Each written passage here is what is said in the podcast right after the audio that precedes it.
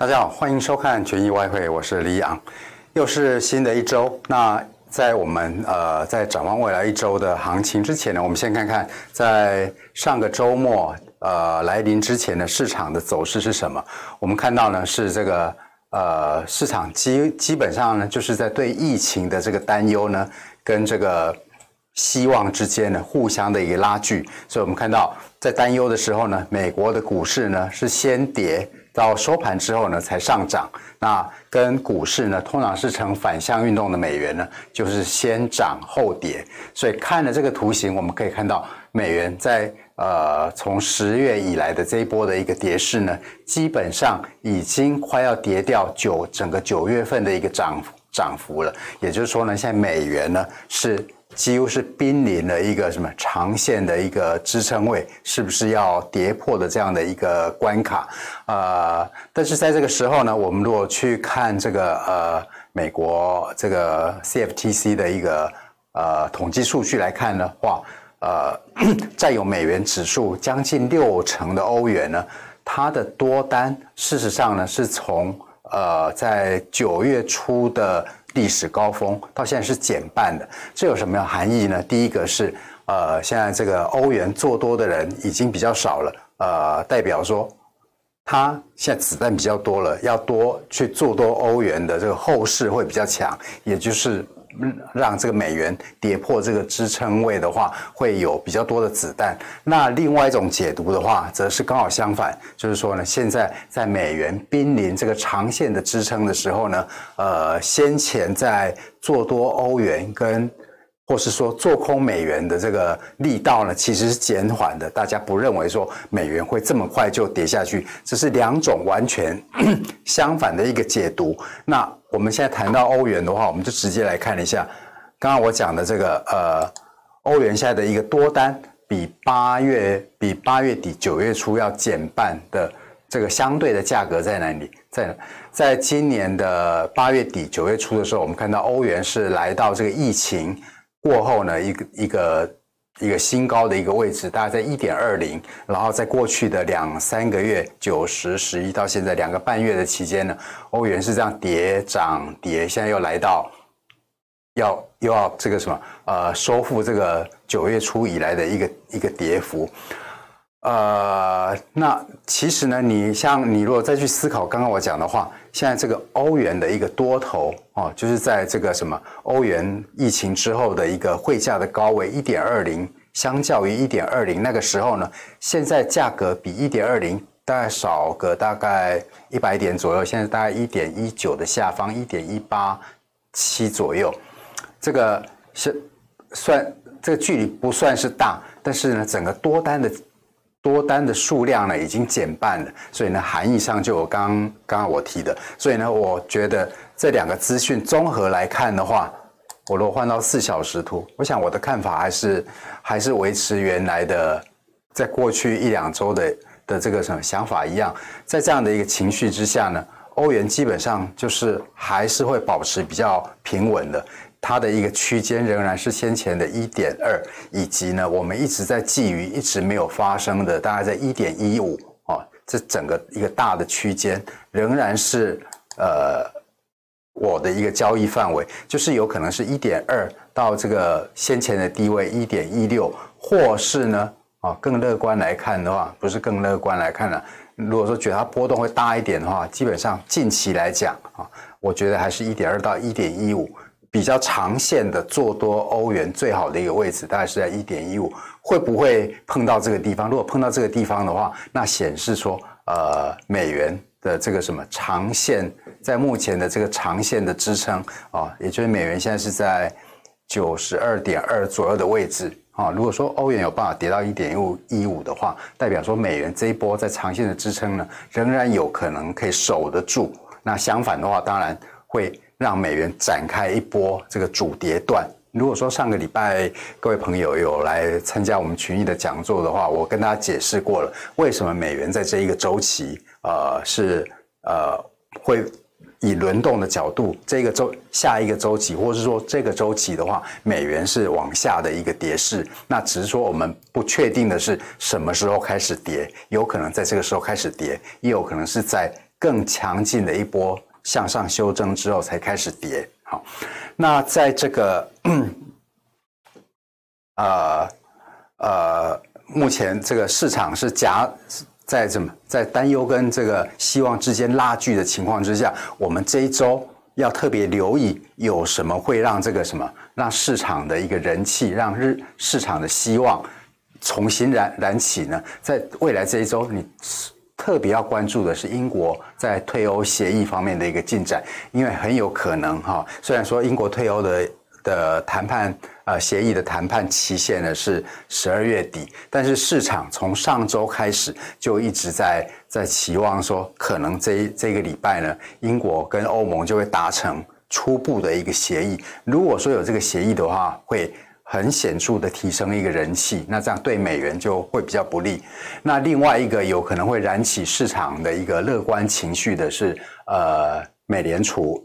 在本周三的晚上啊，或是礼拜四的，或说礼拜四的凌晨呢，台北时间礼拜四的一个凌晨，他会发布呃这个月初呃召开议息会议的一个会议记录。呃，我们先前都都有。跟大家提醒过，由于这个美国财政部在纾困案啊、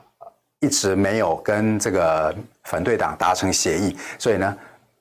反而是这个现在美国的央行美联储呢一直出来喊话说要纾困，不然这个这个疫情的一个冲击对美国明年上半年的一个经济复苏呢是很不利的，所以。所以，如果说我们在本周要看看这个有没有什么这个助长人气的这个讯号的话，除了刚刚我提的关关注这个英国呃跟欧盟之间是不是会释放出一个。只要初步就好了，是不是会有初步的协议这样的一个讯息出现？那另外一个要关注的就是，在这个礼拜四的清晨，呃，美联储在会议记录里面会不会提到呃有关于进一步的这个货币宽松的一个资讯？如果有这两个资讯，任何之一或是两个都有的话，我在想这就会让这个目前 濒临支撑的一个美元就会比较不容易守住。那在这样的目前的一个。在那刚刚我讲的两个会拉抬人气的这个这个消讯息还没有之前，我们就看目前的一个价格行为。在上周最后的两天呢，美元是先涨然后后跌，就基本上就原地不动。那在这个时候，我们看到非美货币，刚刚我们提到非美货币里面，呃，其实其实现在区间比较稳定的反而是欧元。那在其他的货币方面呢，现在涨幅比较大的一个是人民币，一个是纽币啊，纽币因为它也是算是一个商品货币了，跟呃农产品的一个关联性会比较大。那我们来看看 纽币的话，现在的一个一个走势是走到哪里？纽币的话，我先给大家看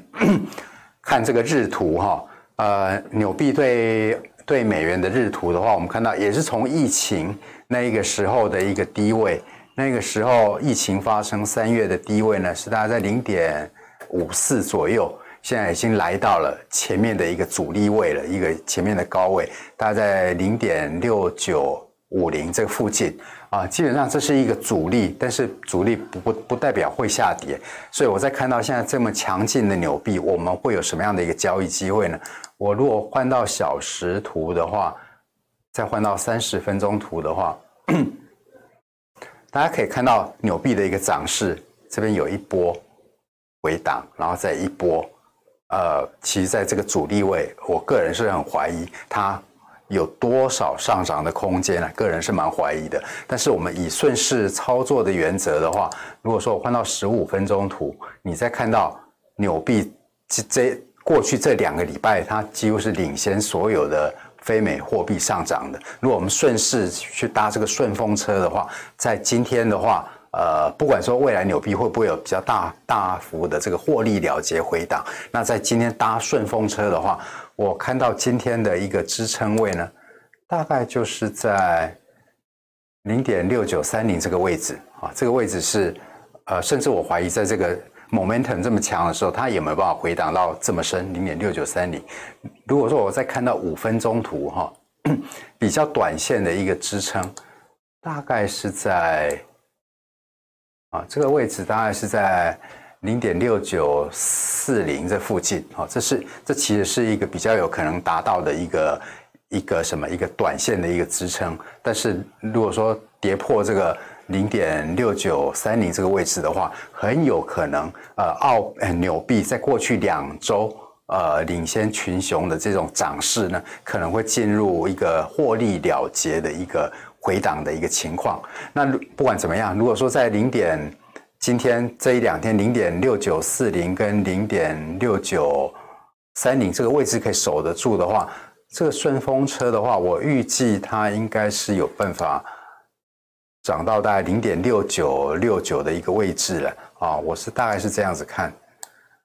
如果说我这边画出了一个趋势线的话，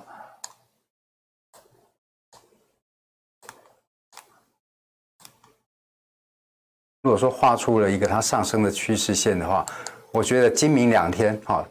搭着这个顺风的 momentum 往上涨的话，我想零点零点六九九零大概是我做很短线的投机交易的一个一个一个目标。这边大概是零点，我想碰到这个阻力线的时候，上升趋势线的阻力大概在零点六九九零了。但是 因为它过去在涨得太凶了，所以我会很。蛮蛮留意它是不是会有这个很迅速的一个获利了结，不代表说纽西兰这个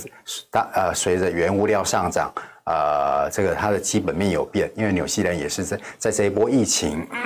疫情的这个肆虐之下呢，呃跟台湾一样，算是表现蛮好的一个一个国家，所以呢纽币的上涨有它背后的一个基本面，但是这么好的一个基本面。呃，很好的价格总是会有人获利了结。那最后我们再看一下这个，我们这几天都有在关注的人民币哈。呃，这条红线是我们上个礼拜曾经提过的一个阻力是六点五八啊，六点五八。那 随着这个，如果换到小时图的话，再换到四小时图的话，我们看到这个下降趋势线，它扮演是支撑的一个角色。它这个支撑的，因为它扮演支撑，但是它的支撑位会随着时间的前进，这个支撑位会越来越低。那我记得在上周四、上周五曾经跟大家提过啊，说如果说以六点五八为主力的话，呃，你往下继续去做多人民币，也就是看空这个 Dollar One 的汇率的话，上周我记得跟大家提到六点五二大概是一个一个目标。不过随着这个支撑线越 越来越低。好，我觉得现在看起来已经，你的目标已经可以慢慢往下移。你如果说把止损设在这个先前的六点五八的上方的话，你的目标往下的目标大概今天已经不只是六点五二，它现在要碰到这个支撑位的话，应该可以往下移到零到六点五一这个附近了，甚至很有可能直接去测试六点五零。六点五零这是一个很很大的一个心理关卡了，所以我。不会讶异说啊、这个价格啊、在六点五零的话，人民币的这个涨幅呢，会有一些喘息啊、那这也会符合我们过去几天谈到的。我从过去几几周的一个价格行为来看，人民币跌到这个支撑位，都会有很大的一个反弹啊、像是这一个，像是这一个啊、这都代表说人民币的波动区间已经扩大了。这也符合这中国人行在最近 喊话。喊话这个什么，要降低外汇储备金比例，要放宽外汇的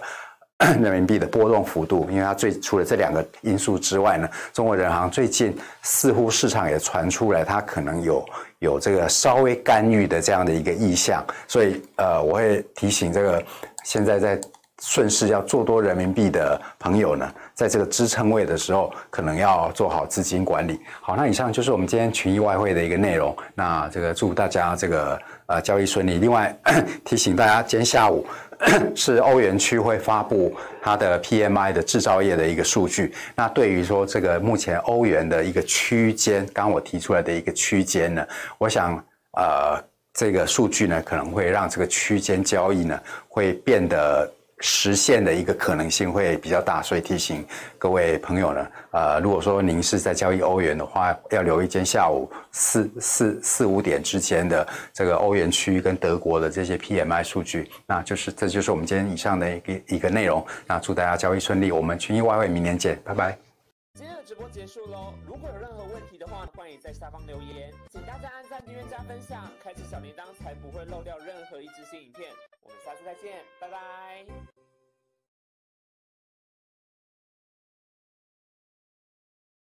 你知道吗？目前台湾超过一百万人都在投资黄金，但是你选对商品了吗？群益奈米金最硬的投资选择，资金门槛低，一百美元就可以交易，时间弹性，二十三小时自由交易，买多卖空都行。而且奈米金价差远远低于黄金存折，交易成本只有黄金存折的四十分之一。想了解更多内容吗？赶快上网搜寻群益奈米金吧！群益期货，台湾唯一股票上市期货公司。